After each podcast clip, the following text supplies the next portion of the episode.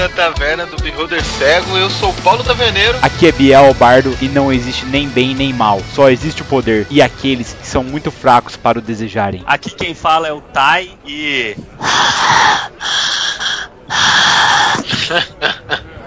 Puxa uma cadeira, compre uma bebida que hoje o papo é risadas malignas e maldades. Hoje o papo é vilões. Mas isso depois dos e-mails. Diana.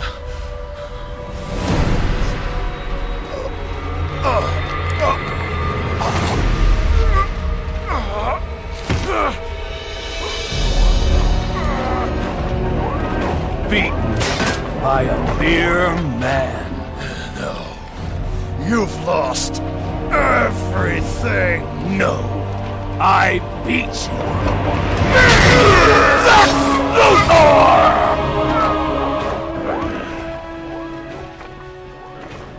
Oi galera, aqui quem fala é o Taverneiro e hoje somente eu irei fazer a leitura de e-mails com vocês, porque o nosso bardo está viajando a um lugar próximo daqui para espalhar o grande nome da taverna do Beholder Cego, cara. E primeira notícia de hoje eu queria agradecer a todos vocês porque alcançamos mil likes ali na página do Beholder Cego do Facebook.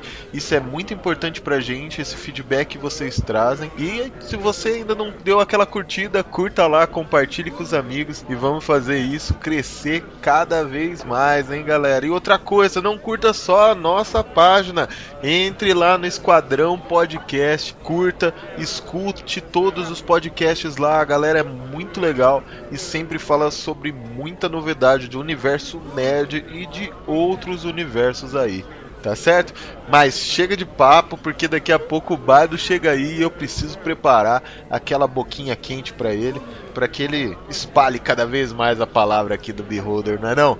E o primeiro e-mail que eu leio aqui é o e-mail do Rojo, e ele manda sobre o cast que a gente gravou com um amigo imaginário. Quem não escutou aí, vá lá e escute. Ele manda assim: E aí, taverneiro? E aí, bardo? Um pequeno gnomo tocando um instrumento de sopro pequeno que cabe entre as mãos, se aproxima e dá uma pistola para conseguir subir no banco e fica de pé nele. Sou Davi, um gnome bardo de Guarulhos, São Paulo, mas podem me chamar de Rojo. Os meus amigos me chamam assim. Que cast foi esse? Eu me identifiquei do início ao fim. Em questão de desenhos na mesa, eu mesmo sou cobrado por isso. Geralmente pedem para eu desenhar o boss, o rei, o personagem. Às vezes não dá ou não consigo. A galera acha que é má vontade, mas convenhamos, é melhor não fazer do que fazer mal feito.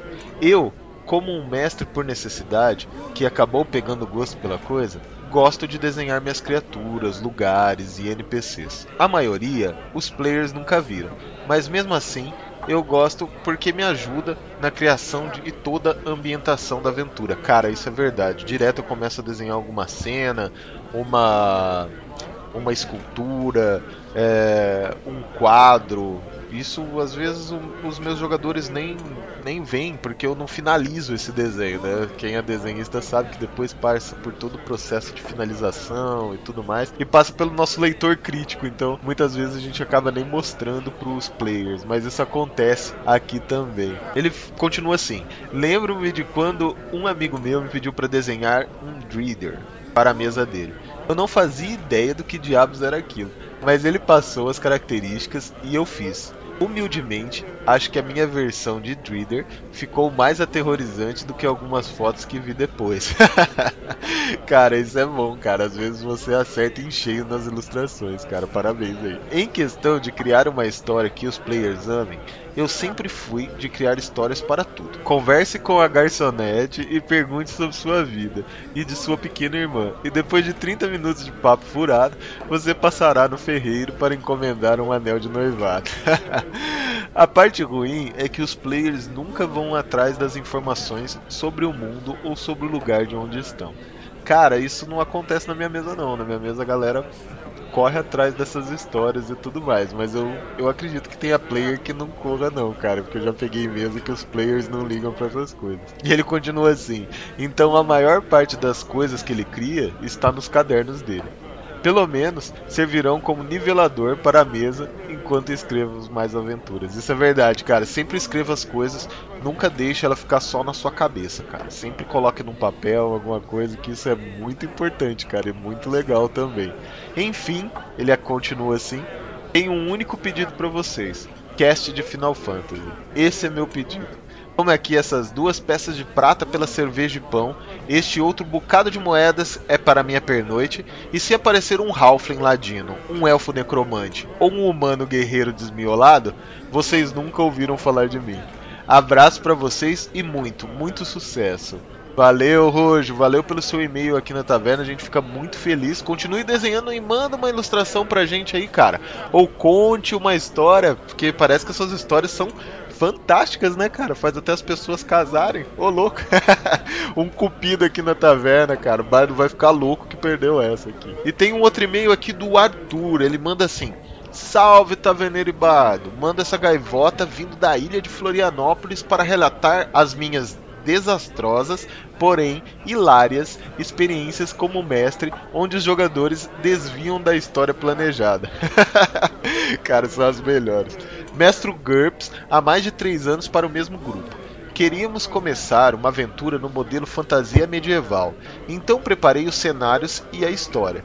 Para quem é do GURPS, uso o livro Fantasy barra Brainstorm. Gente, eu não jogo GURPS aí, mas se a galera que joga já entendeu começou com um grupo no porão de uma pequena taverna recebendo a missão. Não foi da minha, hein, gente? O objetivo era ir até uma dungeon na floresta e recuperar uma caveira mágica, que seria usada para contestar o poder católico da cidade. Olha só, cara, que era governada por um bispo fortalecendo seitas pagãs. Olha, vale dizer que os jogadores abusaram de desvantagens grandes para deixar os personagens fortes. No GURPS, as desvantagens dão pontos para melhorar níveis e, níveis e habilidades. Caramba, é verdade, cara. Acontece isso também com o vampiro. Quase todos tinham coisas como piromania, fúria, sanguinolência, entre outras que fazem o personagem fazer coisas insensatas. Logo que saíram do porão, indo para a taverna, pediram cervejas. E só por não ir com a cara de um cliente, começaram a brigar ali mesmo. Como mestre, intervi e mandei os guardas para lá. Acabaram com dois dos seis personagens presos. Caraca, logo no começo. Os jogadores que fugiram estavam espalhados pela cidade de noite. Foram cada um por si até encontrar os outros parceiros em uma carnificina para liberar os que foram presos. Era uma cidade pequena e não faria sentido ter muitos guardas. Com a ajuda dos dados e por terem investido muito em combate na criação das fichas, logo as ruas estavam banhadas de sangue dos guardas e todos os cidadãos trancados em suas casas com medo. Eu, mestrando, estava boquiaberto. O anão piromaníaco até ateou fogo na Catedral do Bispo, a maior igreja da região. Bem, após a matança, foram em direção à dungeon, tendo que parar em uma estalagem para descansar. Lá de novo, devido às malditas desvantagens de mau humor, sadismo, intolerância, alguém perdeu o controle e puxou a briga com uma garçonete. Caraca, com a garçonete. O próprio estalejeiro, um homem grande e forte, sai de trás do balcão de full plate, cara, escudão numa mão e uma espada na outra. O cara era um monstro, caraca, era um monstro mesmo. A pergunta é como que ele conseguia servir essa galera de full plate, né, cara? Eu não, eu não consigo servir nem com meu avental aqui, o cara consegue servir com a full plate. A batalha com o estalajadeiro foi épica. Ele resistiu diversos ataques, mas o grupo ganhou pela quantidade e prosseguiu viagem, continuando a deixar um rastro de sangue por onde passava. Quando finalmente chegaram na floresta, onde deviam procurar pela dungeon, eu quase não acreditei no que eles fizeram. Nenhum jogador lembrava qual era a missão. O que eu tinha planejado era tão, mas tão simples, e eles levaram duas sessões só para chegar lá e terem que voltar para perguntar pro cara da taverna o que tinham que fazer. Isso valeu muito para aprendizado meu, já que mestrei essas duas sessões inteiras no improviso. E é óbvio, aprendizado para os jogadores, que nas novas aventuras prestam mais atenção nos cenários e criam personagens mais equilibrados. Como mestre, também inseri uma cota de desvantagem. Nossa, você leu minha mente, cara. Eu ia indicar isso para você quando você tiver esse tipo de personagem na mesa. Bem, Minha tinta de Lula já vai acabando e minha carta também. Agradeço pelo conhecimento e divertimento proporcionado por vocês. Quem sabe não navegam por aqui para o sul para degustar de um banquete de frutos do mar nas tavernas da ilha. Um grande abraço. Valeu, cara. Valeu, Arthur, por contar sua história aqui na taverna. Meu, muito legal. Quando acontece isso, é muito engraçado. Várias mesas eu preparei um, plot, né, para os personagens seguirem, uma história e tudo mais. E eu tive que improvisar com outras histórias porque os personagens foram para outro caminho ou fizeram uma escolha que eu não esperava, sabe? Sempre tem essas coisas, gente. Mas isso que faz a mesa e o RPG ser tão engraçado e ser tão prazeroso, né, cara? Eu continuo aqui com mais um e-mail do Joseph de Oliveira. Ele manda assim: Saudações, mestre Bado e Taverneiro. Como é bom estar de volta. Taverneiro, cadê aquele porco assado? Bardo, toca aquela boa música. Cara, vou ficar devendo a música do barco. Mas o porquinho já tá aí na sua mesa, eu já tô pegando um limão aqui. Ele continua assim: Mulher Maravilha. O que falar sobre esse filme? Que não conheço e considero pra caramba. Cara, ele não conhece a Mulher Maravilha, o filme ele assistiu, né? Gostei desse filme, mas não acho que seja essa Coca-Cola toda e concordo com o Ruivo. O filme é bom, tem cenas empolgantes e explica bem a origem do personagem para quem não conhece a Mulher Maravilha dos HQs. Mas o final do filme achei muito wow ou agora virou Dragon Ball e concordo que esse vilão ficou um bom Magneto. KKKKKK. Mulher Maravilha é bom e vale a pena rever, ele coloca aqui. Observação: aquela aventura que o bardo contou ficou sensacional. Não esperava menos de um mestre na arte dos contos e música. Espero poder ouvir outras histórias assim que vocês conseguirem fazer. Lógico, Joseph, a gente vai fazer mais histórias para vocês, mas vai com calma que o nosso bardo aqui tá preparando algo especial para vocês, tá certo? Cara, sobre a Mulher Maravilha, eu gostei muito do filme, gostei muito mesmo, cara. A minha esposa que foi comigo assistir, minha filha, então todo mundo se divertiu, foi muito legal. O final do filme foi para tipo tem uma tem algumas falhas a gente sabe, né? Mas eu não achei muito wow não, sabe? Tipo, na verdade ela voa mesmo. Na verdade ela tem aqueles poderes e ela recebeu um poder de cada deus, né? E isso não foi mostrado um pouco no filme, mas mostra um pouco a progressão dele, cara. O, o, o vilão final, o Ares, eu gostei muito assim do jeito que ele foi apresentado, que foi muito pouco tempo de vilão final, né? A, a luta final demorou muito pouco, mas realmente ele tem bastante poder ali do Magneto, cara. Mas o cara é o deus da guerra, né, velho? Dá uma colher de chá pra ele ali. Pô, foi um mega filme, Joseph. Foi um mega de filme, Joseph.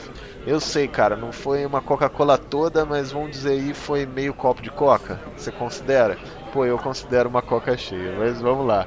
Mas, gente, vamos encerrar por aqui. Vamos lá bora pro cast, porque hoje tá sensacional. E eu tô escutando os cavalos do bardo lá fora. Ele chegou, hein, galera? Ele chegou. Bora pro cast. Obi-Wan never told you what happened to your father. He told me enough. He told me you killed him. No. I am your father.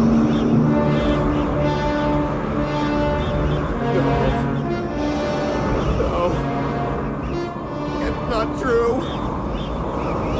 That's impossible. Search your feelings. You know it to be true.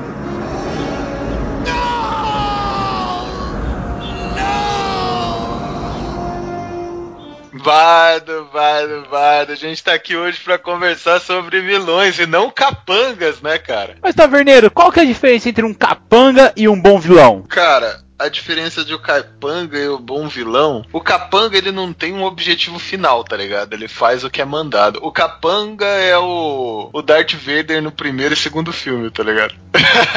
o vilão é o, o que ele vive na nossa mente, cara. Eu acho que isso que é a diferença do vilão. Aquele vilão maligno que tem um objetivo maior, quer conquistar o mundo, quer conseguir algo a mais. Eu acho que é isso que transforma um simples capanga em um vilão, sabe? Não sei. O que, vocês acham? Na minha opinião, velho, o vilão, cara, ele tem que ter um objetivo, ele tem que ter uma história, um background pra ele fazer sentido. O Darth Vader aí, igual você falou, realmente concordo com você em partes. No primeiro filme, cara, ele é realmente um capanga, porque ele foi pensado assim. Mas no segundo, ele já começou a ter uma lore, que a gente conseguiu ver ali por que, que o Darth Vader é temido no Rogue One. Cara, os caras precisaram de 30 segundos de cena do Darth Vader para mostrar como ele é foda e como ele deve ser realmente temido. Naquele momento ali, eles construíram bem mais do que os três primeiros filmes da franquia, lá o 1, 2 e o 3. Ali eles mostraram que o Darth Vader é um cara que não pode, em hipótese alguma, ser subestimado. E se você vê ele, você corre. Assim como os agentes da matriz.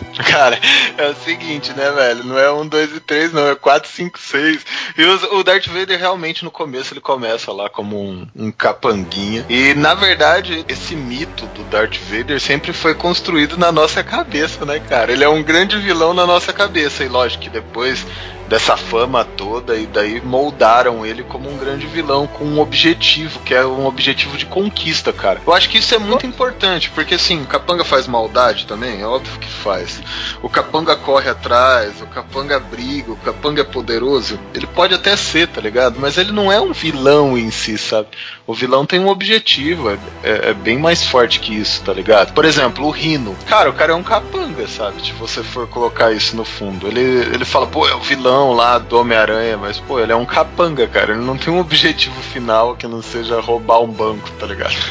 É um vilão engraçado, mas é um vilão, pô. Não, então, Olha, eu mas acho não- que pra ser um vilão é preciso três coisas e fica evidente pra todos: uma risada marcante, egomania e uma surra épica no final. Se o cara tiver as três coisas, ele é um vilão, velho.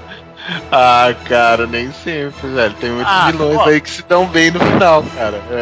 É. Tem a risada, ele não tem egomania e não toma surra épica no final. Agora o vilão ele toma as três coisas, cara. Certeza, quase todos. Pensa no Darth Vader, o, o próprio Venom, pode pegar aí quem mais? Capitão Gancho. Tudo se ferra no final, cara. Tudo passa pelas três coisas. Eu Vou dar um exemplo aí de vilão e capanga, tá ligado? Ó, se a gente pegar aí o próprio Homem-Aranha, sabe? Não tem como você colocar o Venom do lado do Rhino, sabe? O background do Venom é muito mais profundo, assim, do que o do Rhino, não é? A Não, diferença é é, que- gritante, velho. É que assim, são vilões, são vilões, mas com uma certa importância diferente, né? O Venom, tudo bem, ele tem um lore dentro do Spider-Man que é muito maior que o do Rhino. Só que, meu, tem briga do Rhino contra o Hulk, cara. O Rhino é muito forte. Então, mas ele não é um vilão, sabe? Ele é um capanga É, tipo, forte. Cara, vocês estão esquecendo do principal. Pro cara ser vilão, tem que ter ódio, velho. Isso que é o negócio, cara. Todos os vilões têm que ter ódio no coração. O Rino não é um cara que tem ódio no coração. O Rino tá ali pra quebrar um carro, pra destruir alguma coisa, pra brigar com o Hulk. Pra brigar com o Hulk, você não precisa ter ódio no coração, cara. Você só tem que estar tá vindo da porrada. É, cara, eu acho que os vilões são muito maiores, assim. Eles, eles são aqueles caras que realmente atrapalham o personagem, sabe? Vamos começar com exemplos em filme aí. O Darth Vader. Vai, vamos começar falando sobre já um dos maiores ícones aí da cultura pop. Cara, eu sou fanático, assim, por Star Wars. A galera que me conhece sabe, curto muito, principalmente o Darth Vader aí. Agora, no aniversário, ele já entrou aqui na minha estante, uma miniatura dele bonitona lá da Iron, que acabei pegando quando eu fui lá na loja. É um dos personagens que eu mais gosto, assim, do Star Wars. Acho que é, isso é geral, né? Acho que é todo mundo, né, cara? Ô, louco demais, cara. Tanto que quando eu fui na Forbidden Planet, a primeira action figure que eu comprei lá foi do Darth Vader, cara. Porque é um ícone, né? Não tem como. Só que aí volta naquela questão que eu falei pra vocês, cara. O Darth Vader tem ódio no coração, cara. Lá, quando mostraram o Anakin Skywalker indo atrás do povo do deserto, o que, que ele fez? Ele trucidou os caras, ele matou todo mundo. Ele foi na Academia Jedi, depois que ele perdeu o amor da vida dele e tudo mais, tava desiludido com a vida que ele fez, ele trucidou a galera. Isso é ódio, velho. O ódio traz poder. Por isso que um vilão foda tem que ser forjado no ódio, cara.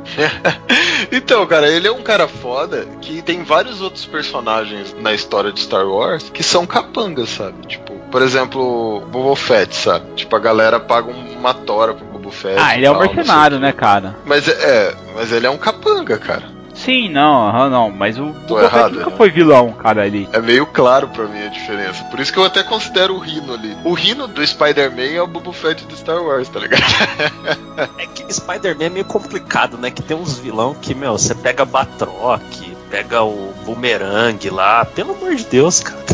Chega dar até vergonha, pelo amor. Mas, meu, eu gosto muito, cara, aquela cena do Darth Vader agora no Rogue One foi pra, meu, consagrar o Darth Vader, né, cara? Falar assim, ó, cara, lembra aquele Darth Vader que vocês, que vocês tinham na sua cabeça e não era real, sabe? É esse que eu tô te dando agora, sabe? Pô, foi muito foda, cara. E eu adoro vilões, né, cara? O Darth Vader é um mega do vilão, cara. Tipo, megalomaníaco, querendo conquistar o mundo, sabe? Tipo, através da força, é óbvio, mas querendo conquistar o mundo.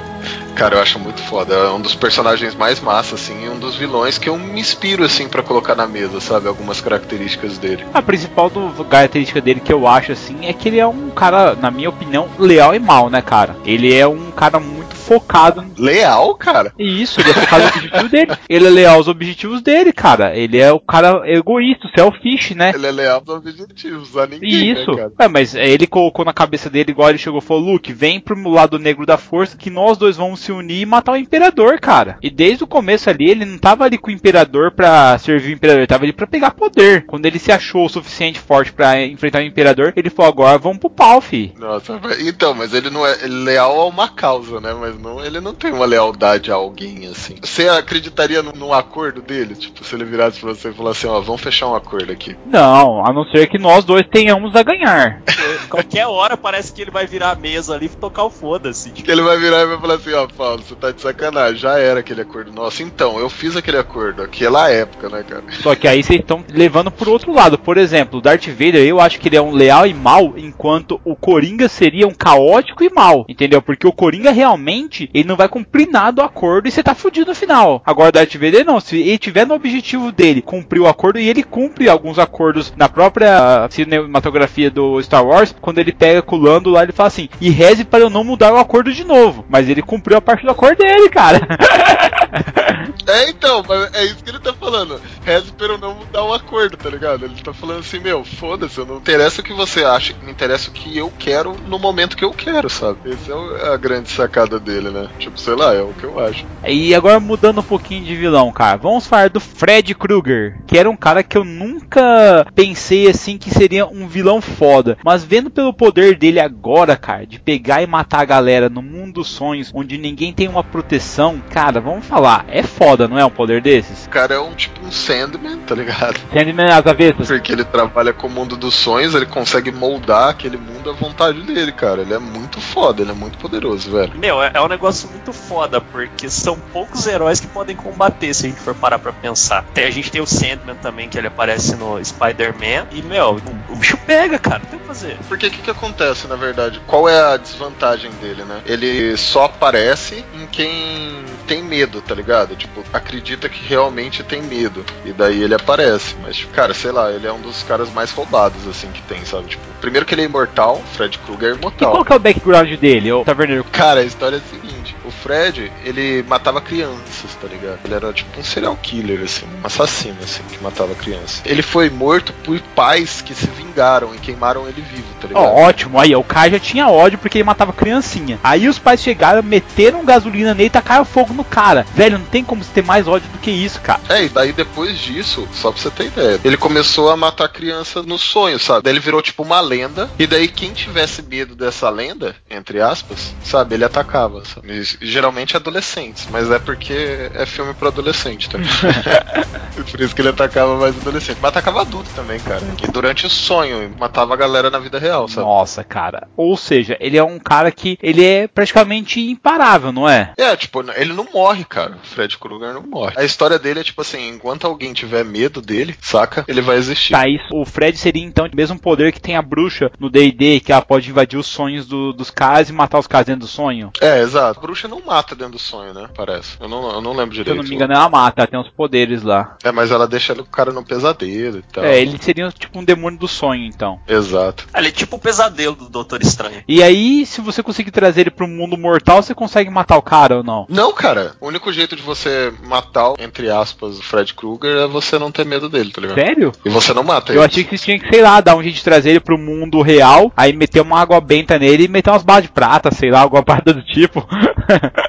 Mas, Isso tipo, é porque ele ainda não apareceu em Supernatural. Porque a hora que apareceu, os caras matam. Ah, Nossa. fácil, né? O Supernatural os caras matam tudo, velho. Cara, sabe o que que é bizarro do Fred Krueger? Porque, tipo assim, você pode matá-lo, sabe? Só que se futuramente alguém tiver medo de novo, ele vai aparecer de novo. Você mata ele momentaneamente, tá ligado? Cara, e vou te falar que tem outro ser, né? Outro vilão que consegue também entrar na mente da galera, cara. Que é o Sauron, que fica na mente do Frodo o tempo todo com aquele anel, cara. O que, que vocês me dizem do, do Sauron, cara? Não é muito na mente, né, cara? Ah, velho, ô louco, toda hora o, o Frodo vai colocar o anel, já vê aquele olhão já ainda nele já e já começa a dar merda em tudo, cara. É, o Sauron é um mega de um vilão, né, cara? O Sauron é foda. Todo mundo já se inspirou nele. Mas o engraçado do Sauron é que ele, além do vilão, ele é a maldade. Ele simboliza a maldade, saca? Ele não é só um vilão. Pelo que eu vejo, o Sauron é aquele cara que ele sabe planejar e ele executa tudo que tá planejadinho pra não dar problema, né, cara? Por exemplo, ele forjou os anéis já pensando em ludibriar os humanos, os anões e os elfos lá. Aí, como ele só pegou uma parte da galera, aí ele colocou a maquinação toda em andamento, né? Tava falando de capangas e vilões. O Sauron é o vilão, enquanto aquele rei dos Nazgûl lá, Aquilo é capanga. apesar dele ser muito foda. É, bom exemplo, cara. Esse aí é um é capanga. um- Todo mundo sabe que ele é foda. Ele peita o- um dos personagens primários, que é o Gandalf, sabe? E naquela hora eu achei que o Gandalf ia rodar pela segunda vez, cara. E o cara é um capanga, sabe? Tá, mas o Sauron, cara, ele é aquele mal estilo Fred, porque ele não tem corpo físico no momento ali do Senhor dos Anéis. Ele é aquela presença que tá sempre espreitando os heróis a todo tempo e jogando tudo que ele pode contra os heróis, não é? Meu, eu acho que ele é o pior vilão. Ele é aquele tipo de vilão chato que sempre volta. Ele sempre volta. Não interessa. A galera já fica esperando que ele vai voltar de novo. Toda hora ele volta. Cara, é igual o Resident Evil. Você pode matar o quanto você quiser que os caras vão voltar. Ele é basicamente aquilo que o Paulo falou. É, ele é a personificação do mal. Enquanto existir, ele tá existindo na Terra-média. Tanto que a gente vê nos jogos também, toda hora parece que o negócio tá voltando, sabe? Tipo, não sei se vocês chegaram a jogar o Shadow of Mordor, sim. É, realmente, vendo por esse lado, ele tá sempre presente, né? Na, verdade, assim, os caras falam que o, o Sauron é uma coisa que tá pre- sempre presente nos homens, né, cara? Enquanto o homem tiver a maldade dentro dele, o Sauron vai estar tá vivo, sabe? Independente de se o anel tá ali ou não, né, cara? Então, exatamente. Ele é a maldade, tá ligado? Uhum. E dos três aqui que a gente falou do cinema aqui, eu sei que a gente tá pegando meio rápido aqui, mas o Darth Vader, o Fred e o Sauron, a presença mais forte, assim, que me causa mais medo é o Sauron. De vocês também? Sem dúvida, cara. Pra mim, acho que é o que causa mais perigo. É, o, o Sauron é o clássico, né, cara? E- mas o Sauron é um cara que dá pra ser combatido, sabe? Agora tem caras que são inimigos invisíveis, sabe? Por exemplo, o Sauron não consegue fazer mal a ninguém àquela distância, sabe? Sim, aham. Não sei se vocês estão entendendo. Tipo, ele precisa dos lacaios, tá ligado? Aham. O Fred não, tipo, o Fred é quase onipresente, sabe? É, e o Darth Vader pode estender a mãozinha pra frente e pegar seu pescoço e te apertar, né? É que também não dá pra ter ideia do Sauron. Porque a única coisa que a gente vê no filme é um eco do que seria o Sauron, entendeu? É um percentual do poder dele que ainda vive. Não é ele na íntegra. isso é A gente verdade, Não tem nem cara. momento ele na íntegra. É, Porque ele na íntegra deve ser um negócio muito Forte.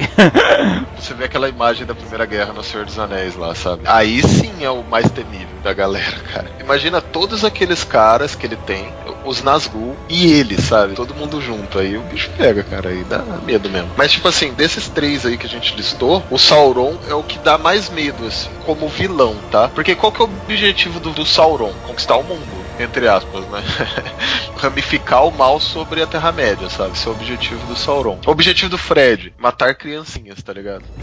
não que seja ok, não, é horrível, cara. Mas o objetivo do Sauron é muito maior. O objetivo do Darth Vader é muito maior. Conquistar a galáxia, sabe? Então acho que esses dois têm uma essência e têm um objetivo mais ganancioso, entende? Numa mesa de RPG, qual dos três vocês colocariam pra combater os seus personagens aí em uma saga épica aí? Vocês utilizariam Sauron, o Fred ou o Darth Vader? Cara, o Sauron é o clássico da fantasia, né, cara? Toda mesa vai existir um Sauron, sabe? É quase padrão isso acontecer nas mesas. Os mais experientes tentam tirar isso, sabe? Mas eu acho que a grande maioria coloca um grande mal a ser batido, tipo o Sauron. O Darth Vader, ele também é a mesma coisa num universo espacial, sabe? Mas seria muito interessante colocar o Fred Krueger, sabe? Como combater o Fred Krueger numa mesa, sabe? Tipo, Fred ia ser um negócio muito foda. Porque, assim, você conta pra um dos caras da mesa e aí o cara sabe da história. E aí, se o cara passar a história adiante, todo mundo da mesa tá infectado. Todo mundo vai sofrer a hora que dormir, manja. Aí o cara tem que ficar rolando dado pra sair do pesadelo, pra acordar. Ia ser um negócio muito maluco. Pra não tomar dano também, né, cara, enquanto dorme. É, ué. Ia ser um negócio muito foda. E o cara não pode ficar sem dormir, ele tem que dormir. Então, tipo, porque senão ele não recupera. Meu, é Porque- foda. É, o que, que eu faria com o Fred, assim, só pra vocês terem ideia. Eu acho que seria muito style essa ideia. Eu criaria um ser, né, como se fosse um Fred Krueger, lógico que ia adaptar ele pra mesa que eu tô mestrando, no caso a minha é fantasia. Então eu iria adaptar ele a uma mesa fantasia, né, do jeito dele. Talvez transformaria ele num orc com garras tipo Wolverine, assim, tá ligado? transformaria ele num troll, sei lá, faria uma parada meio maluca assim. Contaria com os personagens. E na hora que os personagens dormissem, como que ele ganharia? Eu ia criar um Warrior nível 5, mais ou menos, um nível abaixo do nível dos personagens, sabe? E na hora que eles dormissem, eles teriam que enfrentar realmente o Fred Krueger, sabe? Naquele mundo lá. E daí eu ia ver, se eles ganhassem do Fred Krueger, provavelmente nas outras noites ele não teria mais medo, então não sonharia de novo. Mas se ele não ganhasse, ele ia acordar fadigado, ia acordar na merda, sabe? eu acho que eu faria dessa maneira, assim, a adaptação do Fred pra minha mesa, cara. Agora, do Sauron e dos outros, acho que é uma adaptação mais fácil, né? Porque, como eu disse, principalmente no mundo da fantasia, isso já é um vilão comum, sabe? É que sei lá, cara, eu gosto muito da temática do Darth Vader porque ele envolve uma religião junto com o negócio, né? E eu gosto de usar antipaladinos ou mesmo paladinos caídos na minha mesa. Eu acho que são vilões muito fodas. E eu vejo o Darth Vader nisso, né? Isso é verdade, né, cara? Essa ideia da religião do Darth Vader, né? Isso é muito interessante, cara. Utilizar, nem precisa ser o Darth Vader, mas utilizar a força em si numa mesa seria foda. E agora pulando pro cenário de quadrinhos, cara. Quem você me fala aí de um vilão foda? Pô, vou falar de um vilão aqui que a gente já citou, acho que o Taik citou aqui, o Venom. Cara, o Venom é um vilão foda que os caras estão adaptando ele pro cinema, estão transformando ele num merda, cara. Como assim, cara? Cara, todo filme que fazem com o Venom transforma ele muito ruim, cara. Teve aquele filme lá com aquele. Eu não gosto, tem uma galera que gosta, assim, do Maguire pra fazer o, o Spider-Man. Daí, sei lá, chega o Venom, daí você fala, pô, agora vai ser foda e tal. Daí já fizeram um Venom miado, né, cara? Aquele Venom daquele filme tem que ser um ogro, cara. Mas daí tudo bem, né? Você faz o Venom, você fala, pô, beleza, tipo um simbionte e tal. Você fala, ah, dá nada, né? Fazer o quê? Não é o que eu queria, mas tá bom. Daí ele chega pro Homem de Areia lá, vira pro cara e fala assim: ô, vamos junto lá matar o, o Homem-Aranha. Pô, o Venom virava e falava assim: ó, junta você e o Homem-Aranha e vem pro cacete aqui que eu vou arrebentar vocês dois na porrada, tá ligado? Essa era a frase certa do Venom. Mas não, os caras pegaram e tentaram fazer com que os dois se unissem e tal. Meu, o Venom não se une a ninguém, cara. O Venom é muito forte, ele é muito poderoso, tá ligado? Mas o Venom, a história dele é que ele ficou com invejinha porque o Peter Parker rejeitou ele e aí ele resolveu se vingar, é isso, cara? Venom é um simbionte, na verdade, tá ligado? Aham. E daí ele queria as forças do Homem-Aranha, porque ele tem a força da armadura lá. Mas não é só isso, sabe? Homem-Aranha é forte, não é só a armadura dele que dá força pra ele, sabe? Tipo, ele é forte pra caralho, tipo, ele tem as- os poderes e tudo mais. E daí, por ser um simbionte, ele falou: Meu, achei o meu organismo perfeito, sabe? Uhum. Vou morar aqui. Só que daí o Peter vira pra ele e fala: Meu, não, não quero mais. Já deu pra mim. E os poderes do Venom veio do Homem-Aranha, então. Ele viu que o Homem-Aranha tinha aqueles poderes e ele pegou como um mimetismo, imitando. É, um- vem um pouco do quadrinho, né? Porque vem que ele vem do espaço e tudo mais e tal. Mas por ser um simbionte, você pode ter essa interpretação também, sabe? Porque ia ser muita coincidência vir do espaço, poderes igual ao do Homem-Aranha, tá ligado? É que tem muitas vertentes, né? Tem uma vertente em que o Venom ele foi gerado através do DNA do Peter Parker já. Cada vertente mostra de um jeito, é bem caro. É vários universos dentro da Marvel, né? Do mesmo jeito que a gente tem o Ed Brock como Venom e depois a gente tem o Flash como Venom. Que aí o Flash é um Venom que consegue controlar o simbionte. E não é igual o Ed Brock que o simbionte basicamente controla o Ed Brock. Mas, meu, é, eu acho que assim, o cinema só vai acertar no Venom quando eles fizerem um Carnificina. Que aí o Carnificina vai ficar miado e vai ficar parecendo Venom. É verdade.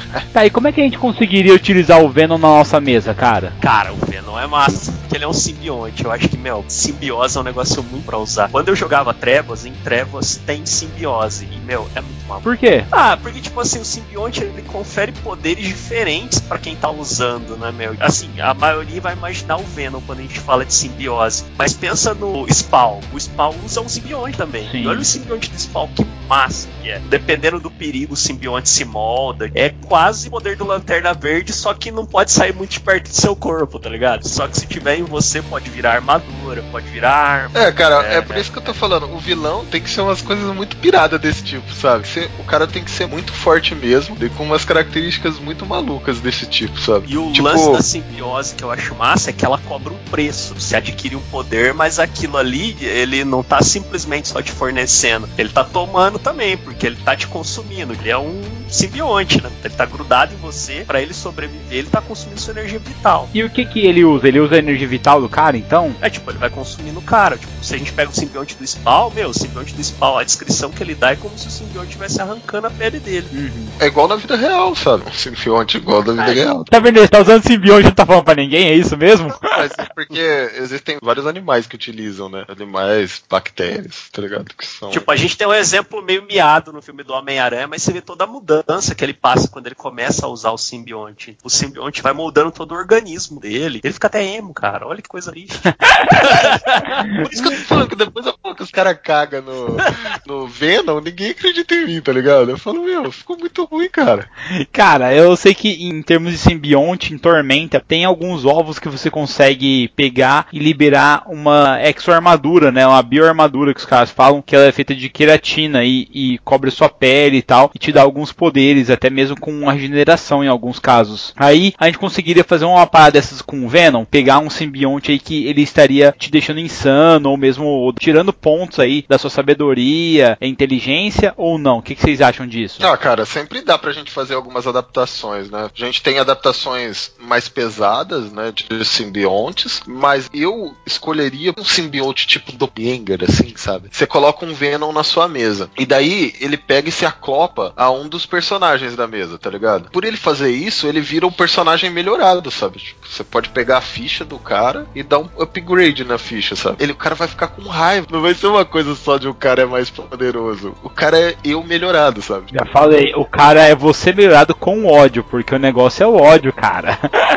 Exatamente, exatamente. Porque o Venom, a todo momento ele assume a forma do Homem-Aranha e tudo mais, é pra mostrar pro Homem-Aranha o que, que ele tava perdendo, sabe? Entendeu? É, Meu, olha o que, que você perdeu, sabe? tá perdendo esse poder todo que poder estar nas suas mãos, é isso? É, pro simbionte faz uma diferença porque ele também teria o corpo do Parker, entendeu? Os poderes que o Parker tem. Ele ia ficar muito mais poderoso também. Entendi. Então nessa pegada de ódio aí, o que, que vocês me dizem sobre o Lex Luthor, cara? Não, cara, nem vou falar do Lex aí. Luthor. Não, ó, não, cara. O Lex Luthor não é invejinha, cara. Pô, sacanagem. O Lex Luthor é um dos melhores vilões que tem, cara. Sério, sem zoeira. Ele é o Batman como vilão, cara. Não, é porque que o Batman é foda? Porque ele não tem poder nenhum, tá ligado? O Batman tem a riqueza, o Batman é rico, velho. Ele ainda fala, meu poder é riqueza. O Lex também, velho. Esse é o poder do Lex. Mas, cara, até que ponto o Lex tá errado, mano? Porque o Lex, cara, ele, o ódio dele é com o Superman, não é? Tem vários Lex, né? Tem o Lex que quer comprar terreno, sabe? Não, não, esse não, esse não, por favor. O Lex da especulação imobiliária, não. Eu tô querendo saber o Lex clássico, aquele lá, aquele cara que tem um sério problema com o Superman. Então, qual que é o problema do Lex? Ele acredita que um ser tão poderoso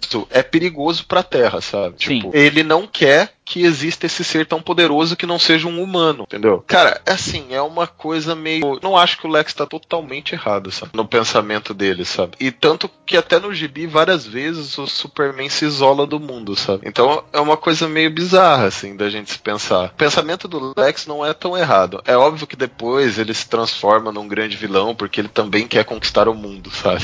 Mas eu acho que isso é tudo uma jogada pro Superman ser tão bonzinho, sabe? Por isso que eu tinha tanta esperança no filme do Batman vs Superman. E eu gostei, não achei ruim, não, igual todo mundo fala aí. Mas também ele poderia ser melhor, sabe? Porque poderia Ah, mas você trazer acha esse que negócio. representou o Lex dos quadrinhos? Eu não acho Não, que lógico. Não, o Lex Luthor foi uma merda, velho. De todos ali, o Lex Luthor foi uma merda. Pra mim, sabe um Lex massa, cara? Sério mesmo, sério mesmo, do fundo do coração? O do Smallville, cara. Eu acho um puta Lex. O Lex Luthor do Smallville é um, um Lex muito bom, tá ligado? Cara, eu nunca assisti, porque eu não assisto série de mulherzinha, tá ligado? Daí é foda. Ah! Toma tua parte, rapaz! Principalmente quando eu era moleque. Assim, pô, caralho, eu acho que eu assisti todos os Smallville, cara. Sério mesmo. Até quando aquele cara colocou a roupa do Superman. Puta, foi foda aguentar aquilo lá. Mas tudo. O vilão, em tese, cara, ele tem que achar que ele tá certo. Ou não. Não necessariamente, ele pode achar que ele tá errado e ele igual foda-se. Porque, cara, pra mim, eu sempre achei que assim, ele, na visão dele, ele tá correto e ele tem que fazer aquilo pra salvar tudo, sabe? Ele acredita que ele tá certo, por isso que ele faz o que ele faz. Por exemplo, o Sauron acredita que o mundo vai ficar muito melhor com ele no poder, velho. Ou não, o Sauron sabe que ele é maligno mesmo, ele que- quer foder tudo. Não, é isso que eu tô te falando. O Sauron, ele quer espalhar o mal. Uma Diferente do coisa Darth maior. Vader, que já tinha um objetivo e ele acha que na visão dele a coisa ia melhorar, entendeu? Entendi. Exatamente. Tá, qual que é a diferença entre, por exemplo, o Lex Luthor, aí no caso que tem tudo nas mãos, e um Loki, por exemplo, dos Avengers? Tipo, o cara nasceu pra s- fazer determinadas coisas. O Loki é o deus da trapaça, cara. Ele nasceu pra ser vilão, tá ligado? Uhum. Ele não é um capanga. Tipo, Ele não vai lutar por causas de outras pessoas. Ele não vai pedir ajuda, sabe? Tipo, ele vai ser ajudado ou por medo ou porque ele pagou pra alguém ajudar ele, sabe?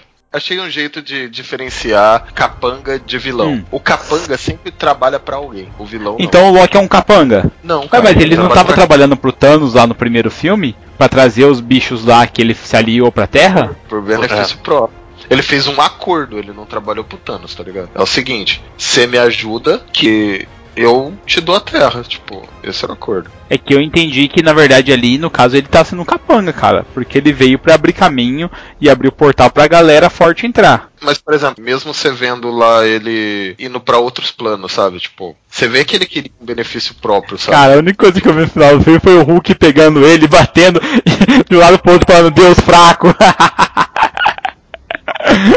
Mas o, o Loki tem esse arco também, de achar que, tipo, se ele tiver comandando, Midgard vai ser melhor. Só que, meu, a gente vai ver no próximo filme uma reviravolta totalmente diferente, cara. Tudo indica que o Loki vai ficar meio perdidão.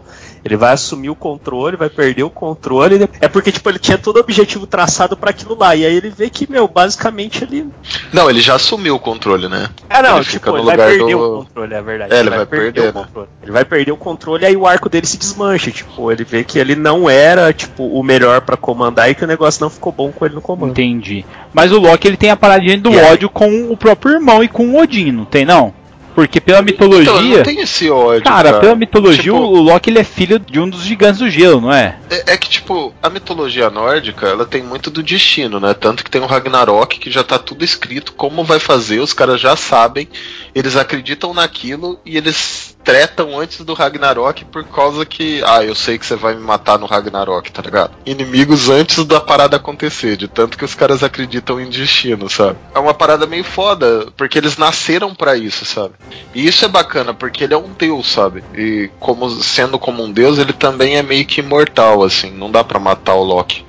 A não ser Ragnarok, né? Eu acho que são tipos diferentes de, de vilões, assim. Só que são vilões super poderosos. Todos são vilões super poderosos, mas todos têm um objetivo final.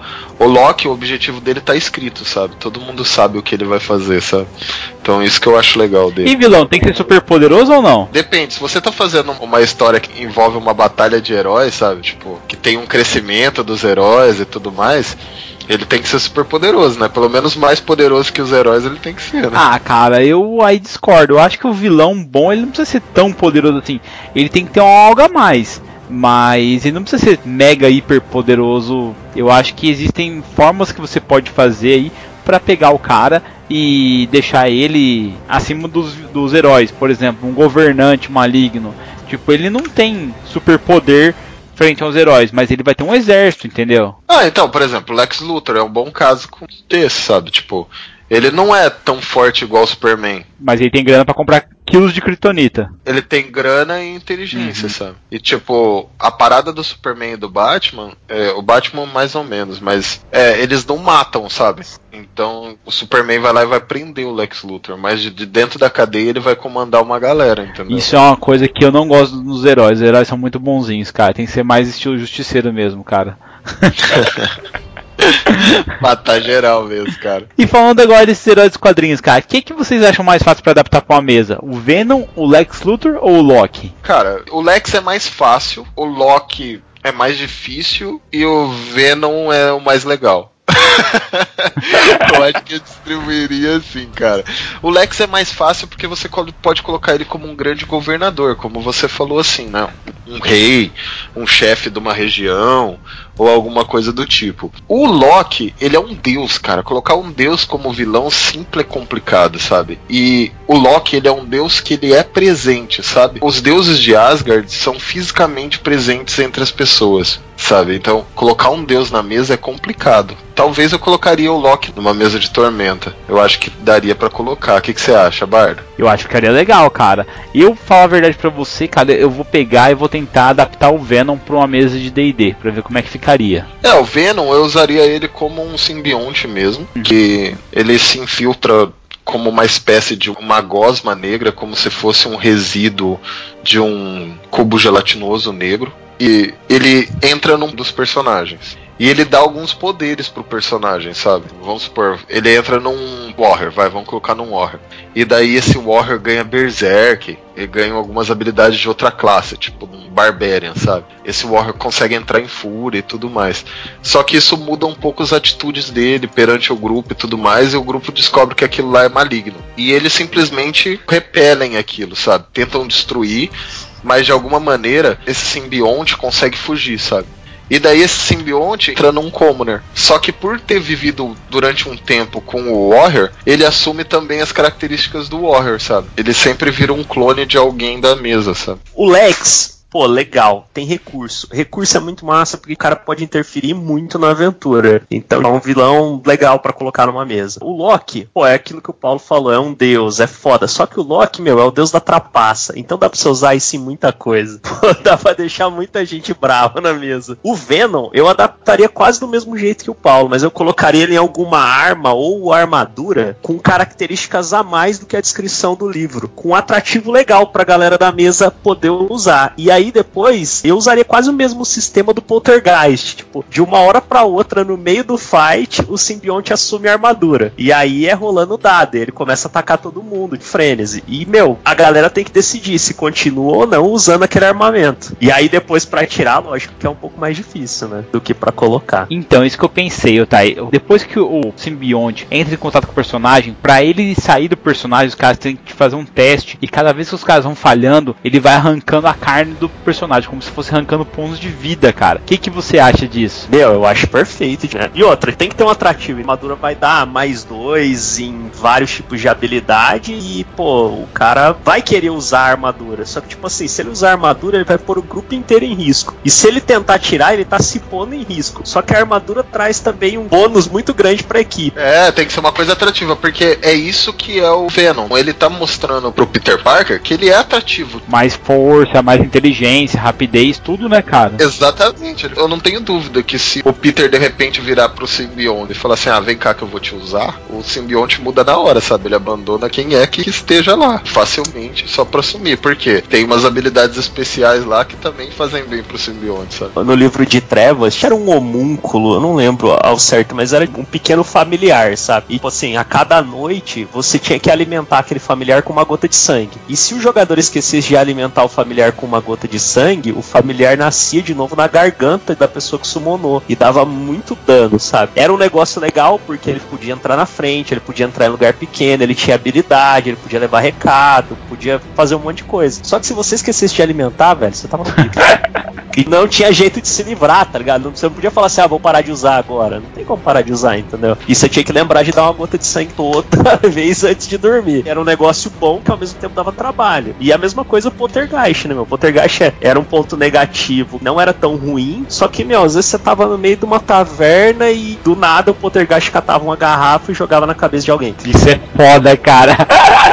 Era foda, né? esse problema, não? Eu nunca tive oportunidade na mesa, mas eu acho que isso é foda. Essa questão da armadura eu acho que ficou legal. O simbionte de uma armadura era quase uma armadura viva, nem é um simbionte, né? Quase uma armadura viva. Meu, Mas você fica imaginando a galera abre um baú de loot e tem uma que- armadura dentro. Aí Então. você dá um nome pra armadura. O cara veste na hora, velho. Só que só tem que tomar cuidado pra não causar a morte da mesa, né? Não, E- sim. É, você tem que to- tomar um pouco de receio com questão a isso, porque nesse caso, principalmente dessa armadura, né, em especial, ela vai ser muito poderosa, né, cara? Porque você vai dar. É um tecido leve que te dá mais CA, cara, do que uma full plate praticamente. É, cara, vai ser muito forte. Mas ela tem que ser pra ser atrativa pro grupo, sabe? O que, que vocês acham que em vez de de repente ela assumir o controle, o jogador ter que fazer um teste super alto de alguma habilidade, por exemplo, sabedoria, sabe? Pode. Porque daí você dá pelo menos a chance desse cara passar no teste, sabe? Não, eu vejo igual o lobisomem antes dele entrar em frênese, sabe? Ele faz o teste. Se ele errar,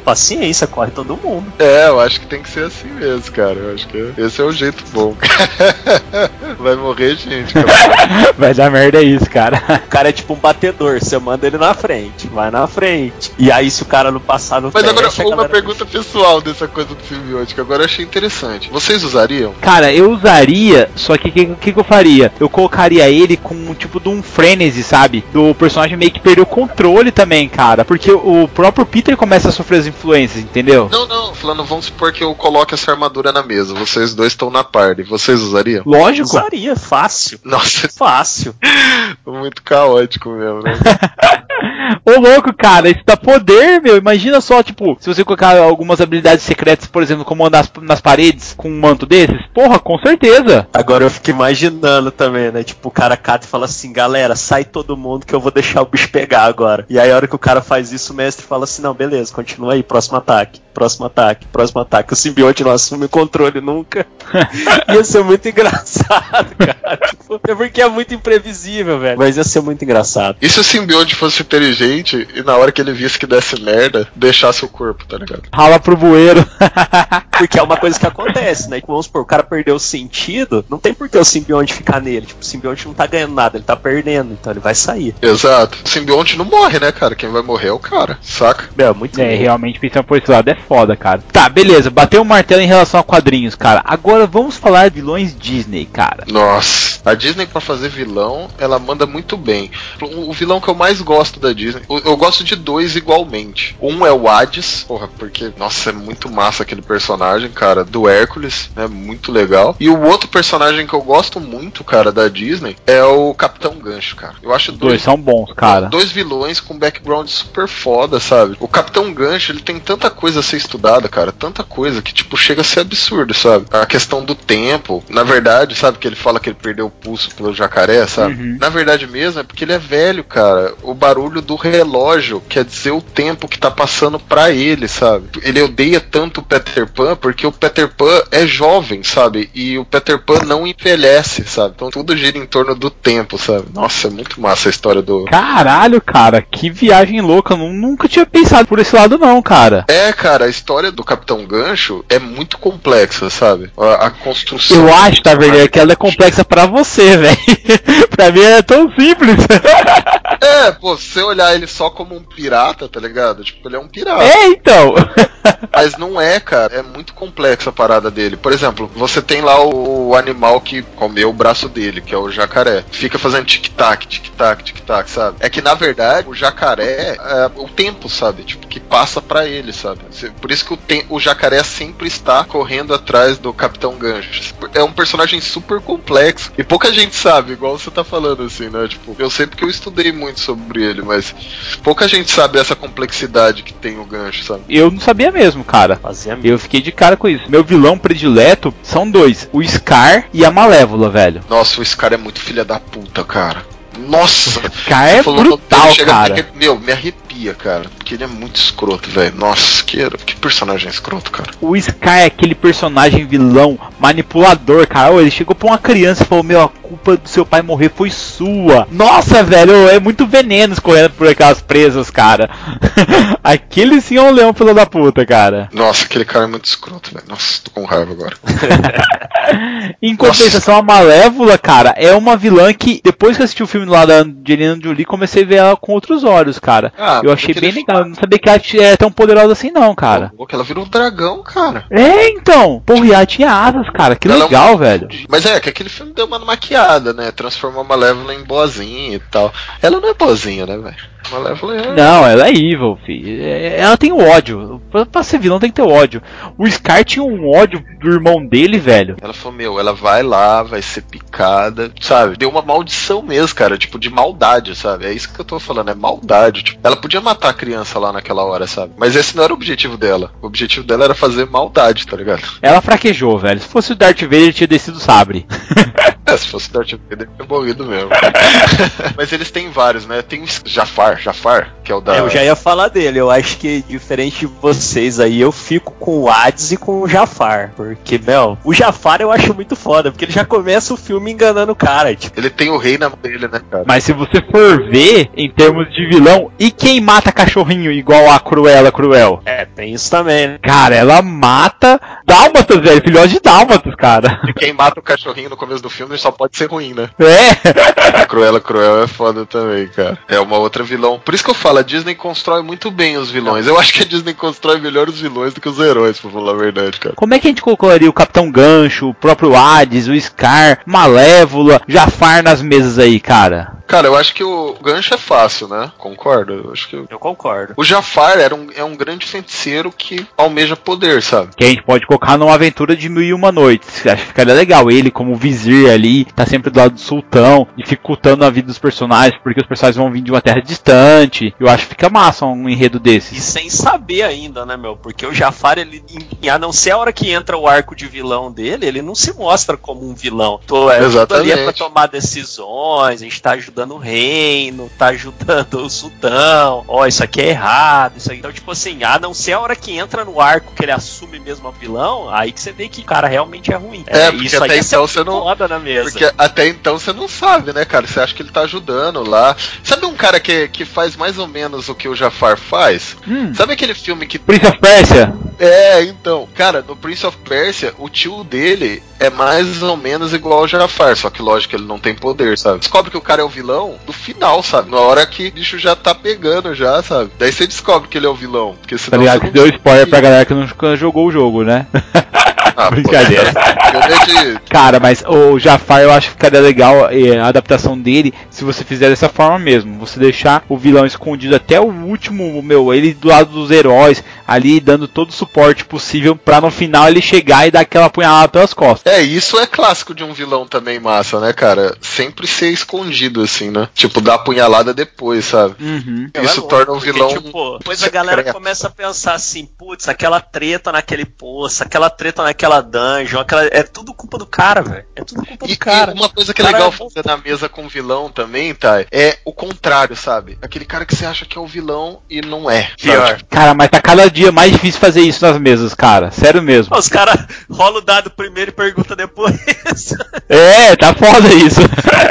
Por que, que você acha que é difícil, tão difícil assim, Bardo? É porque antigamente, Taverneiro, nós mestres que fazemos as aventuras, a gente lia muito mais coisas, a gente estava muito mais em contato com a cultura pop do que os próprios jogadores. E hoje não, os jogadores estão em cima de tudo, cara, vendo tudo e você acaba não tendo é, acesso a uma cultura que os jogadores não viram. Então você acaba ficando um pouco mais difícil, sabe, de você pegar os caras desprevenidos, porque eles já viram a mesma coisa que você está vendo. Eu antigamente utilizava muito literatura do Terry Brooks, utilizei bastante o Game of Thrones antes de sair a série, porque ninguém conhecia, cara, era meio underground. E agora todo mundo tá ligado, todo mundo tá lendo essas coisas, então tá foda você dar uma de mindinho na mesa, sabe? Tentar dividir pra conquistar ali e manipular os jogadores, cara.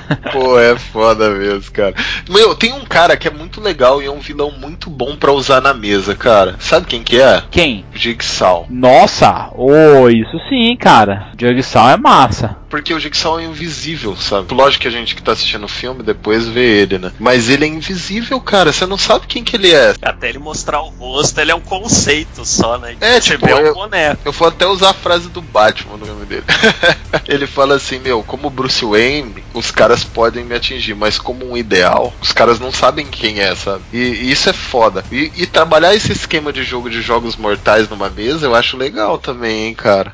Trabalhar os escrúpulos e tudo mais. Até onde os seus heróis são realmente heróis, né? Essa que é a questão, Exato. porque o Diogo Sal mostra isso. Ele fala assim, meu, até onde você iria pra sobreviver, cara? É, tipo, você, vamos supor, você faz uma missão que tem um vilão que o cara não sabe quem que é, mas ele recebe uma carta, sabe? Porque assim, tem uma coisa massa na mesa. Todo mundo fala, pô, eu tenho minha família e tal, mas ninguém tem contato com a família, sabe? Vamos supor, um guerreiro que sai pra uma aventura. Ele tem uma família em casa, provavelmente, esposa, filhos, sabe? Mas ele não entra em contato. Já pensou os caras na taverna e tal, daí entra um cara capuz, como um mensageiro, chega na mesa deles, coloca uma carta em cima da mesa, assim, sabe? Pá! E rala. Não, olha pra um cara e fala assim, ó, essa carta é pra você. Estica a mão esperando o pagamento, sabe? O cara vai lá, paga ele, o cara pega e sai da taverna. E daí o cara abre a carta, uma carta da esposa dele, falando que ela tá sequestrada, blá blá blá, com a letra da esposa dele, sabe? E que, tipo, pra ela ser libertada, ele tem que devastar uma vila inteira, sabe? De Commoner, saca? O cara fica mó naquela enrascada, fala, meu, e agora, cara? Caralho, aí é massa, hein, cara? Colocar os caras numa, numa sinuca de bico dessas, hein? Tipo, seria muito legal. E é algumas coisas que puxam o escrúpulo, sabe? Tipo, os amigos dele iam deixar ele devastar a vila de como, né? O que, que ele ia fazer, sabe? E daí ele volta pra casa e chega lá na casa dele tem, tipo, outra carta, sabe? Uhum. Tudo escrito a punho da mulher, sabe? E sabe o que é foda? Daí chega no final ele descobre que é a mulher.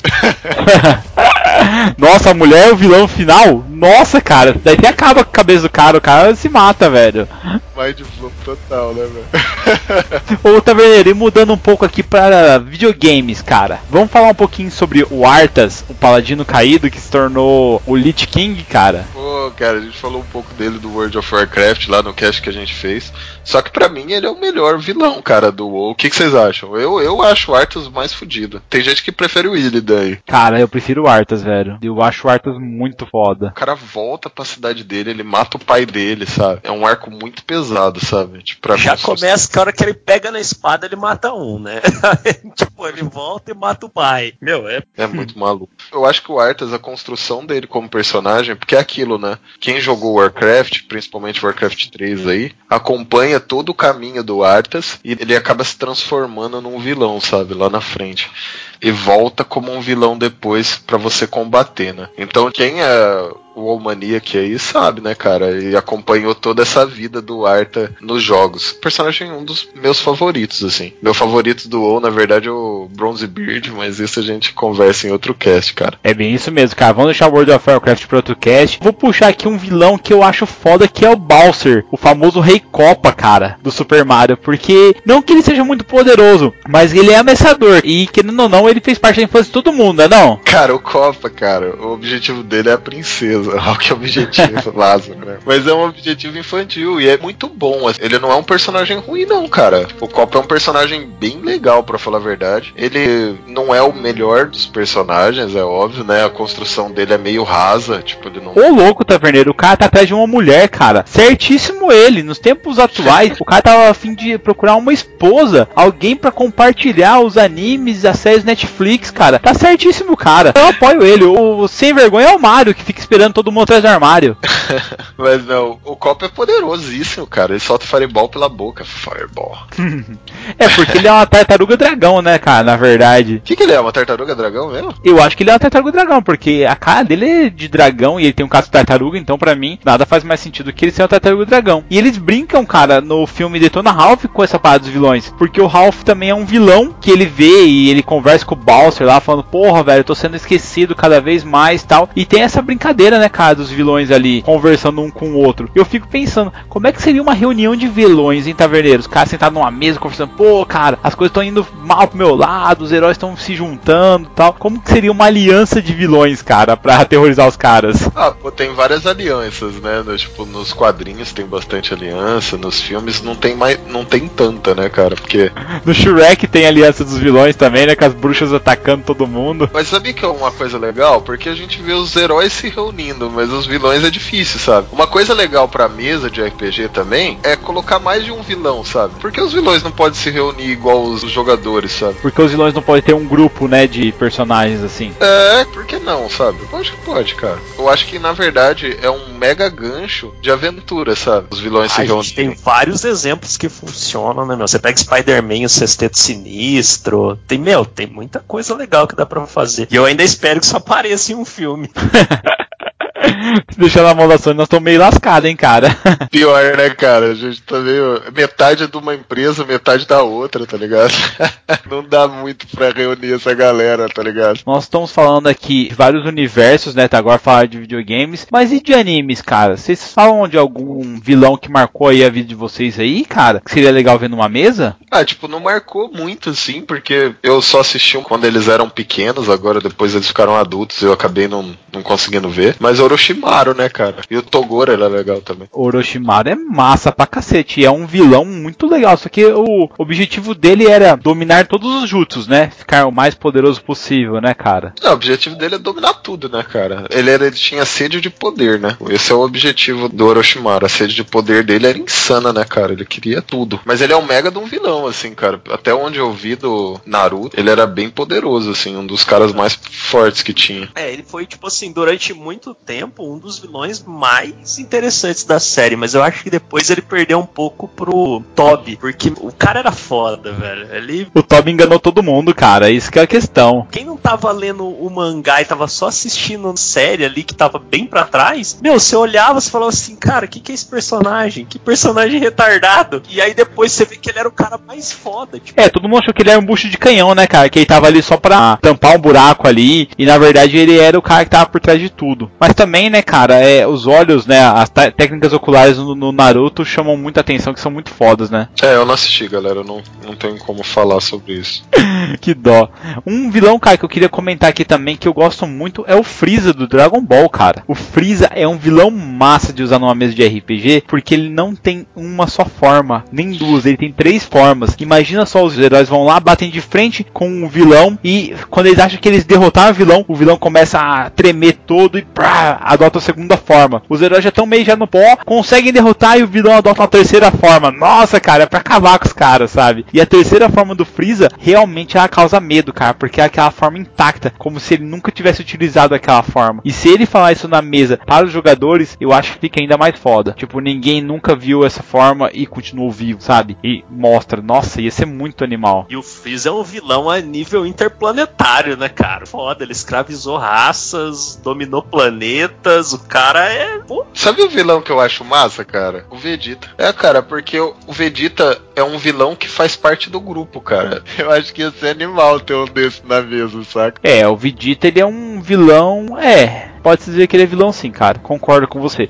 Ele tem ódio do Kakaroto porque ele não consegue pegar e ser o mais forte Super Saiyajin. Né? Isso. Ele continua sendo vilão, cara. Ele mata quem ficar na frente dele. Vacilou, ele passa o rodo. É, eu acho massa porque ele é um vilão que faz parte da mesa, cara. É muito diferente, cara. Sabe? Não, tipo, é um vilão... Ele é um vilão que faz parte do grupo e todo mundo sabe, só que todo mundo concorda em usar o poder dele a favor do grupo, sabe? Ele é, é o mesmo caso do simbionte, é quase que o mesmo caso do simbionte, sabe? É, e é legal, tipo assim, que depois ele vira um puta do anti-herói também, né, meu? Cara, é... Ele sempre continua sendo vilão, cara. Porque se aparecer algo que vai contra os princípios da galera, mas que vai tornar ele mais forte, ele vai falar, beleza, vou usar isso aqui. Eu não tenho dúvida que ele falaria isso, sabe? Tanto que ele já fez isso várias vezes durante o desenho, sabe? Sinceridade, acho que o Vegeta no grupo acaba cagando tudo. Porque é aquele cara que só tá atrás de poder e acaba ferrando as dungeons do mestre. Então, cara, ele é um vilão. Eu acho que eu, eu, é massa usar isso, cara. E eu já não gosto, cara. Eu prefiro não colocar um Vegeta na mesa, sabe? Tipo, sei lá, acho que eu tô com algumas ideias, hein.